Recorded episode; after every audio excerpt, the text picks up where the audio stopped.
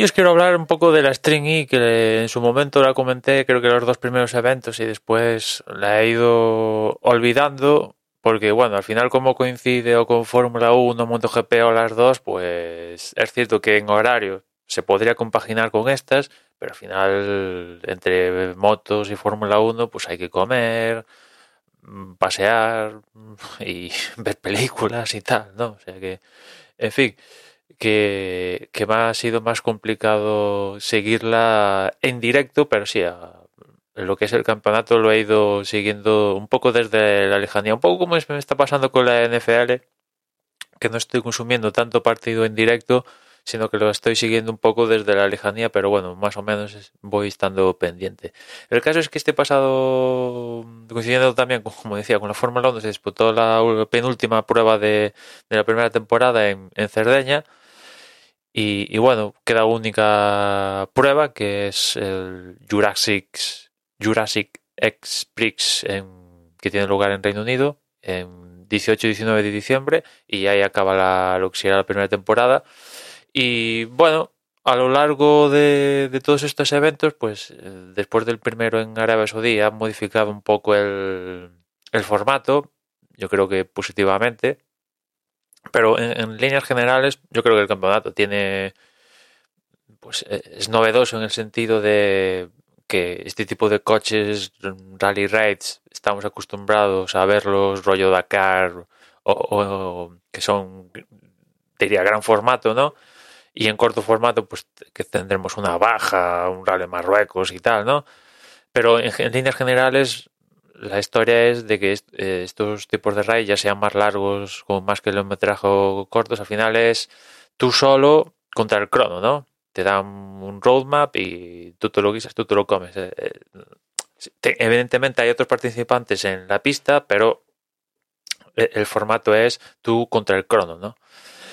Y, aquí pues combina los dos, que de hecho se, ve claramente como equipos donde tienen sus pilotos, donde destacan en el formato solos contra el crono, y otros equipos donde tienen pilotos con experiencia en, por ejemplo, Rally Cross, que es otra disciplina que tiene también ramificaciones aquí, pues ves cómo unos destacan en, en, las diferentes etapas de, de, lo que es un evento de la String y Por ejemplo, el equipo de Hamilton con Cristina Gutiérrez y Sebastián Loeb, pues tanto Cristina como Sebastián son dos pilotos que están acostumbrados a, pese a que, por ejemplo, Loeb ha competido en, en, circuitos y tal, en el VTCC y tal, eh, están acostumbrados y destacan sobre todo en en el formato de ellos contra el crono, ¿no?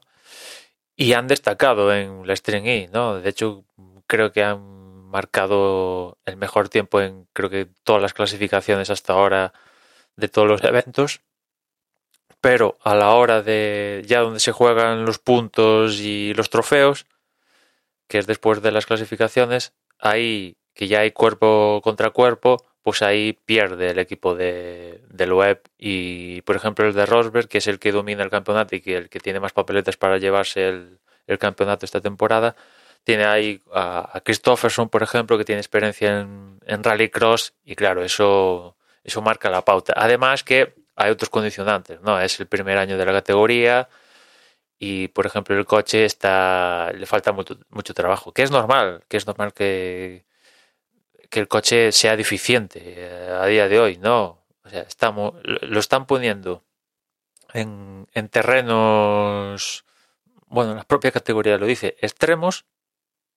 El coche es novedoso por ser eléctrico y unos condicionantes y aparte lo están pilotando equipo, o sea, pilotos que van a full gas, pilotos del primer nivel que vamos, van a poner las carencias de, del coche a relucir en cero coma, que es un poco lo que está pasando. El coche tiene para ser la primera temporada no está mal, no está mal, pero tiene unos problemas de suspensiones, sobre todo en garrafales, después problemas de fiabilidad que ha afectado a, unos equipos más que otros, tremendos, y eso al final le ha acabado quitando lucha, una lucha que podríamos, nos podríamos haber encontrado en diferentes eh, puntos de cada uno de los eventos, pues debido a que de repente a un tío que va súper bien, pues, por ejemplo, el, el, equipo de Carlos Sainz y Laia Sainz ha tenido una serie de problemas de fiabilidad increíbles que los ha minado creo que no han llegado a ninguna final o creo que a una solo, o sea,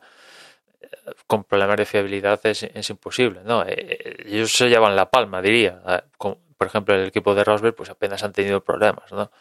Pese a que en teoría los, todos los coches son iguales. Y, y, insisto, el coche necesita más trabajo, que lo habrá, que lo habrá. Pero al final también, por fisonomía del campeonato, como todos tienen que tener el coche igual, o al menos en estas primeras etapas del campeonato, al igual que pasaba en la Fórmula E, que de primeras todos tenían el coche igual y poco a poco eso se fue dando más libertad. Aquí no sé cómo lo tienen planteado, pero el asunto es que también hay muchos pilotos acostumbrados a, a tocar cosas del coche, ir mejorándolo. Por ejemplo, en el caso de Carlos Sainz, insisto con él, uno de sus talentos, por no decir que es su mayor talento, es eh, hacer gana, mejorar lo que toca, ¿no? Todo lo que toca lo mejora y en la mayoría de los casos lo mejora tanto que acaba ganando con eso que mejora, ¿no? Y en cambio aquí, como todos son iguales, pues apenas puede hacer cuatro cosas.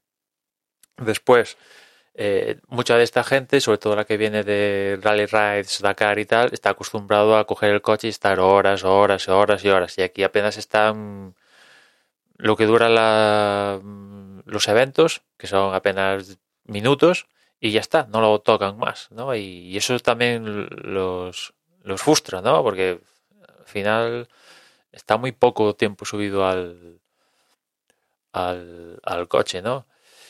Bueno, son pequeñas cosas que juntando unas con tal, pues eh, unos tienen, han sacado pros de todo esto, que en este caso sería el caso de, del equipo Rosberg, que tiene, es el que tiene más pinta para ganar, y otros pues han sufrido más, más las carencias de ser un campeonato que acaba de, nacer. En este caso podríamos decir el, caso de, del equipo de, de Carlos y, y Laia Sanz. Pero en sí el formato yo lo encuentro interesante. ¿no? Una primera parte que son las clasificaciones donde van ellos contra el crono. Ahí se reparten en diferentes grupos, carrera 1, semifinales, no sé qué y ahí ya empiezan el cuerpo contra cuerpo y, poco a poco estamos viendo más luchas. Es cierto que falta, falta una carrera encarnizada entre varios por llevarse la victoria, por, por diferentes cosas, fallos de fiabilidad, de repente la dirección eh, de uno de que está liderando y luchando con otro, de repente se, se rompe y ya la lucha al carajo, de repente se tocan nada más a arrancar la carrera, de repente pasa un ovni y no lo acabamos de ver, pero hemos visto micro luchas y, y es interesante ver esto, ¿no? O sea, estamos, bueno, no sé si seguís rallycross, pero en rallycross esto pasa todos los días, es cierto que en rallycross hay más contacto. Aquí tampoco, evidentemente, están buscando el contacto. Al final, eh, un rallycross pasa en torno a un circuito y es más probable el contacto. Pero aquí como es un espacio más abierto, es cierto que tiene, es en un espacio abierto, tienen que pasar por diferentes puertas para cumplir, ¿no? Pero digamos que hay más libertad y lo que se pretende es que no haya lucha pero sin contacto. Pero en fin, que yo lo encuentro atractivo. Después cada escenario tiene sus particularidades. Por ejemplo, en Arabia Saudí, por el tema del desierto y el polvo, pues era imposible que hubiera luchas, ¿no?